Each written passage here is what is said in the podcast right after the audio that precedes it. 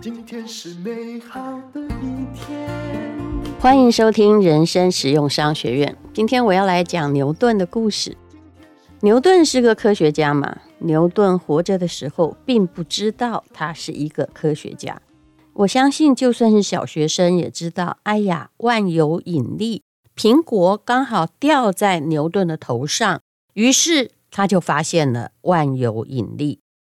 当然，这是一个传说。我们就来说真实活着的牛顿到底是什么样一个人，还有他在投资理财的效果如何。他其实在他活着的时候，与其称为科学家，恐怕大家会认为他是一个金融家。牛顿出生于一六四三年，那么他在数学、物理、化学以及天文学都有卓越的贡献。他是牛顿力学三定律的建造者，还有万有引力的发现者。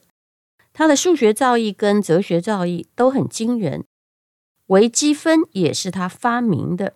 他有一本著作叫做《自然哲学与数学原理》，非常的独到。但是，为什么我说他并不知道自己是科学家呢？因为科学家 （scientist） 这个名词是在牛顿诞生大概是两百年后的一八四零年，才有一位英国人创造出来。牛顿自己可能认为他是一个成功的金融家。其实，牛顿并没有赢在起跑点上。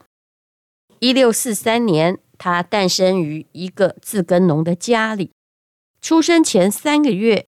他爸爸就去世了，也就是他是一个遗腹子，妈妈就改嫁了，就只好把这个应该叫做拖油瓶吧，先托养在外祖母的家里。不过显然他非常聪明，十八岁的他就考入了剑桥大学三一学院，三一学院也因为生产出了牛顿这个人而闻名。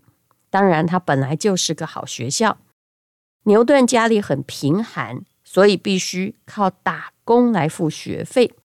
他的老师慧眼识人，觉得他是个人才，于是就把自己的数学知识全部传授给他。二十二岁的牛顿大学毕业了。那么，从大学毕业到他逝世的六十二年中哦，他总共活了八十四岁。前三十一年，他从事的是科学研究；后三十一年，他做的是金融工作。事实上，牛顿担任剑桥大学教授后的教学生涯并不是很愉快。听说他的课曲高和寡，大家都听不懂，所以教授的学问太好，有时候学生也会遭殃的。他的研究成果很丰硕，但是他跟同行的科学家也有一些争端，所以后代的传记学者，有的人会写他的人品有问题。那么，在剑桥大学当教授的过程之中，牛顿其实日子过得相当的软囊羞涩，所以他决定跳槽，谋取高薪的职位。机会来了。新任的财政大臣推举他当英国皇家造币厂的总监，你想想看，这是印钱的呀。那么这位就是牛顿在剑桥读书时候的同学，所以同学是很重要的。他很知道牛顿非常聪明。这位叫蒙塔古的同学，他在英国金融史上是个大人物，建立了英格兰银行。而且发行了英格兰银行第一张纸钞，后来呢就被封为勋爵。那么蒙塔古认为自己的同学是一个合适的人选，不过呢，哎，也有后代的一些作家认为，其实啊，牛顿同母异父的妹妹很可能跟这个同学有染，所以同学才推荐牛顿。当然啦，八卦随便人家讲，反正又没有证据，对不对？牛顿当了造币厂的总监之后，年薪有五六百英镑，这已经算是非常非常多了。其实，造币的历史到那个时候已经两千五百多年了。牛顿在造币厂到底做了些什么呢？事实上，在一六六六年，英格兰取消了铸币税之后，造币厂的总监是个闲差，没什么事情可以做。虽然收入很高，就跟一些其实也没做什么事，但是又是个国营事业，状况是一样的。不过牛顿并不满足，于是呢，他就跟下议院委员会递交了报告，试图让总监成为。造币厂唯一的行政长官，不过呢，哎，大家并没有同意啊。勤勉的牛顿没有吃闲饭，他研究了造币厂的历史以及经营的状况，收集了有关造币厂的公告，还有授权证书啊。看了一些旧账，对于各种服务的支付标准了若指掌。还仔细研究了造币厂每一班次的运转的状况，记录产生的各种费用，比如说融化锅的成本，还有使用的次数。因为他的确是一个会算数的科学家，他不轻易去相信别人的计算，只相信自己做的。他甚至把一六五九年到一六九一年的金银铸造的质量和数量记录起来，重新抄过了一遍。他很快的弄清楚了造币厂的会计账目、会计制度，而且让各式各样的管理井然有序。一六九六年的春天，英国的市场上缺乏零钱，这种事情很多国家都发生过，造成了周转的困难。为了扭转局面，牛顿建造了十个融化炉，用于融化旧币。之后运往伦敦塔造币厂，重铸新币，并且在好几个地方设分工厂。那么新币的产量在短时间内提升了八倍，而且呢，它的精度、纯度，因为以前呢用的是银嘛。还有图案、花纹等各方面都达到标准，缓解了货币的短缺危机。那么，一个科学家来做这个，的确是很科学的。他对于机器的运转、熔铸的速度、金属的纯度，技术就不断的改进。大家也别想搞鬼哦。他发现，在硬币镀锡的过程之中，每产生一斤横半克朗的硬币就要损失三克半，于是呢，就着手改进。就有人算出来，牛顿当造币厂的厂长的期间，大概就为英国省了相当于现在三百万英镑的钱，因为他很精确。他们就算出来，牛顿当时他的工资。年薪大概五六百英镑，那么后来他当然有升任当厂长，年薪两千英镑，所以他三十一年在造币厂厂长的工资大概将近是六万块英镑，而这个高薪呢，的确是物有所值，因为他算起来是为英国省了相当多的钱。当时的英镑是有很多假的货币，到底怎么假呢？因为这个英镑本身呢，它其实里面就是一个银币了。那么伪造者呢，他呢就会故意呢，就是把那个货币边缘的地方减去一些，因为看起来也还是一块钱嘛，还是一块英镑哦。那或者是挖空银币的中间，填入了。其他的，比如说铜啊，没有那么贵的金属，也就是在偷英镑本身的银，所以就让英国的货币的社会信誉度就越来越低。有一些欧洲银行甚至拒收英国的银币，所以牛顿承担了艰巨的银币制造的任务。那么他不止去提升造币的效率，像刚刚说的这样，在打假方面，他也竭尽了全力。其实当时伪造假货币会被五马分尸的，可是呢，啊，想要伪造的人还真的多得很呢。牛顿毫不手软，他还组织了一支侦探的队伍，他找到了真正的伪造假币的一个头子，把他送上了绞刑台。当然，在这过程之中，因为他不愿意同流合污，所以呢，也不断的被污蔑。但是他始终就表现了公正廉洁的品格。一件工作能做三十年是了不起的，表示他的工作做得挺不错的。在他就任造币厂的厂长的期间，英国货币也一直保持着比较稳定的状况。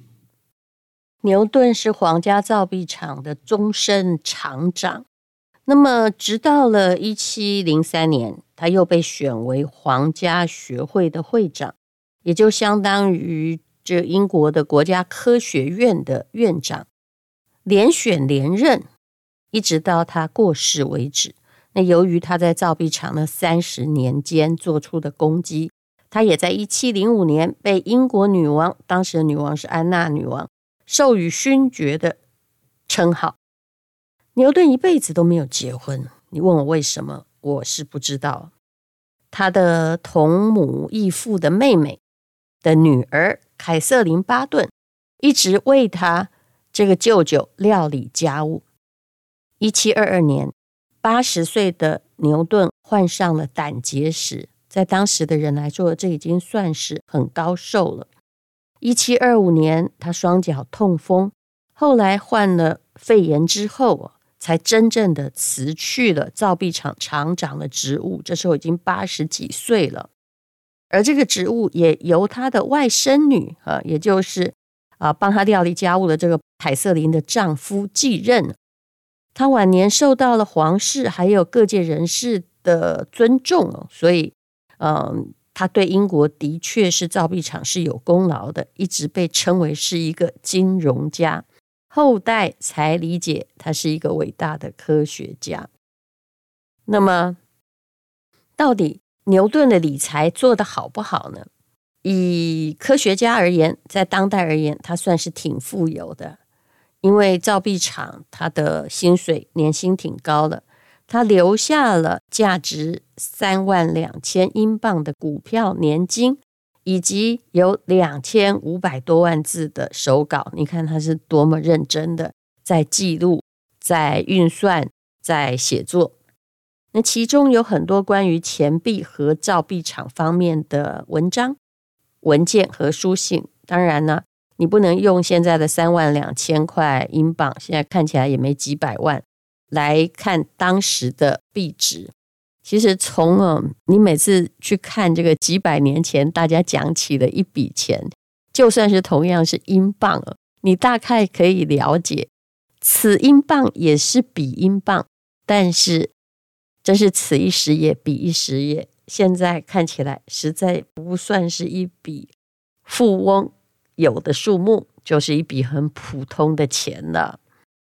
那么，牛顿最认真的是他在做造币厂的厂长，在当金融家的时候，他还是继续在做科学研究，也发表了非常多的著作。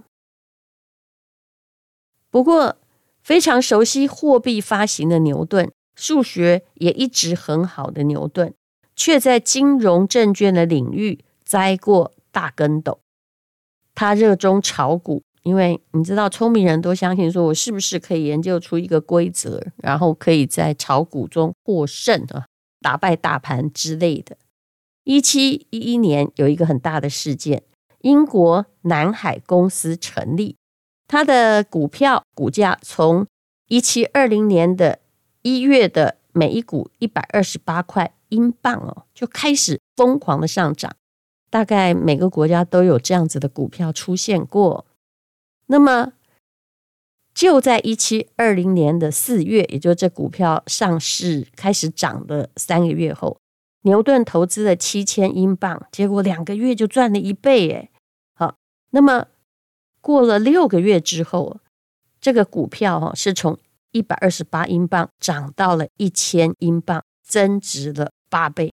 牛顿这时候还加大股市资金的投入，一直在追涨之中，没卖。结果呢，后来这个南海公司的股票泡沫化了，就刚刚好在它开始涨的一年呢，就十一个月，到了十二月的时候，又跌回了一百二十四块英镑，也就本来是一二八嘛，中间涨到了一千多，后来呢又回到一百二十四，也就是说。从终点回到起点，价格还是差不多。那么很多的投资人呢，就血本无归。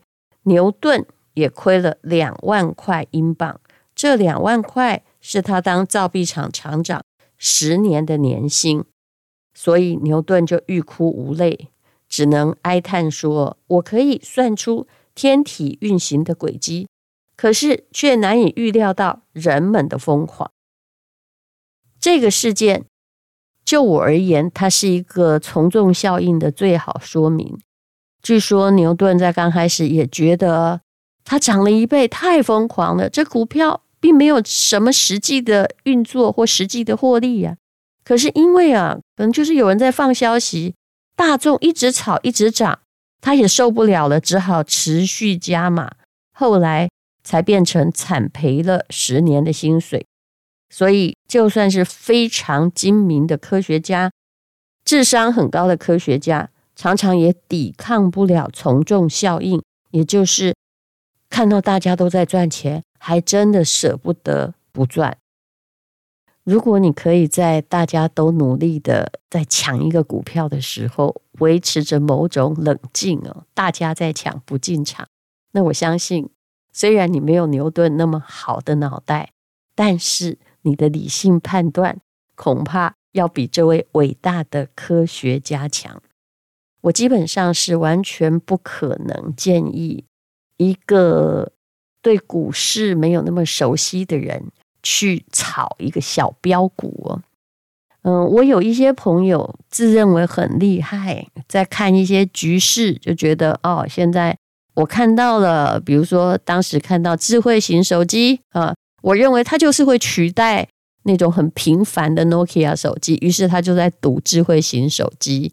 那他呢，也可能是发现，就是说，哦，现在的手机都会有照相的功能，于是他就站在新的这边去去除旧的这边。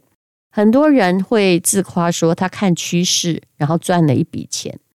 但是事实上，人看趋势，就算你是从日常生活中看出来的。你特别的灵敏，也不可能每一次都是对的，所以我个人完全不建议用看趋势去炒股票。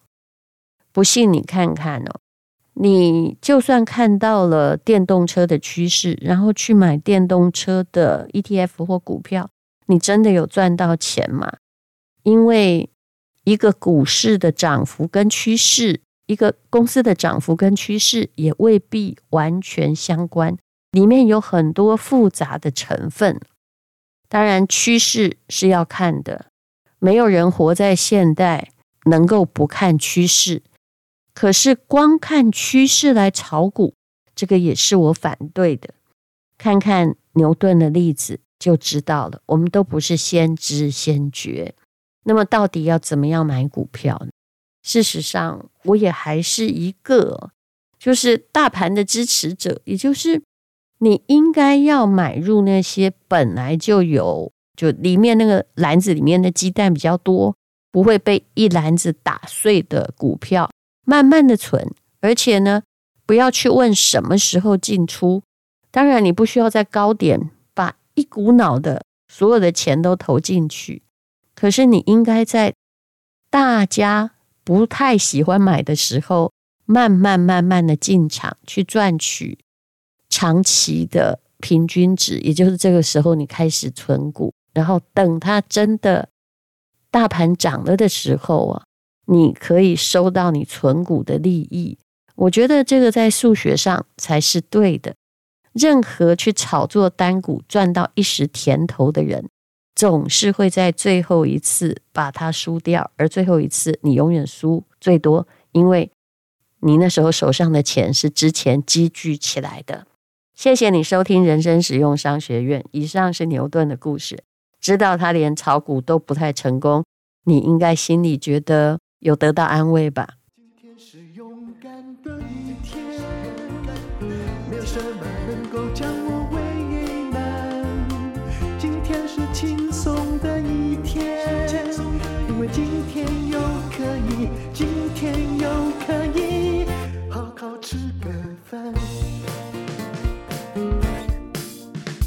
做我爱做的事，唱我爱唱的歌，吃我想吃的饭，尽量过得简单。做我爱做的事，唱我爱唱的歌，吃我想吃的饭，尽量过得简单，尽量过得简单。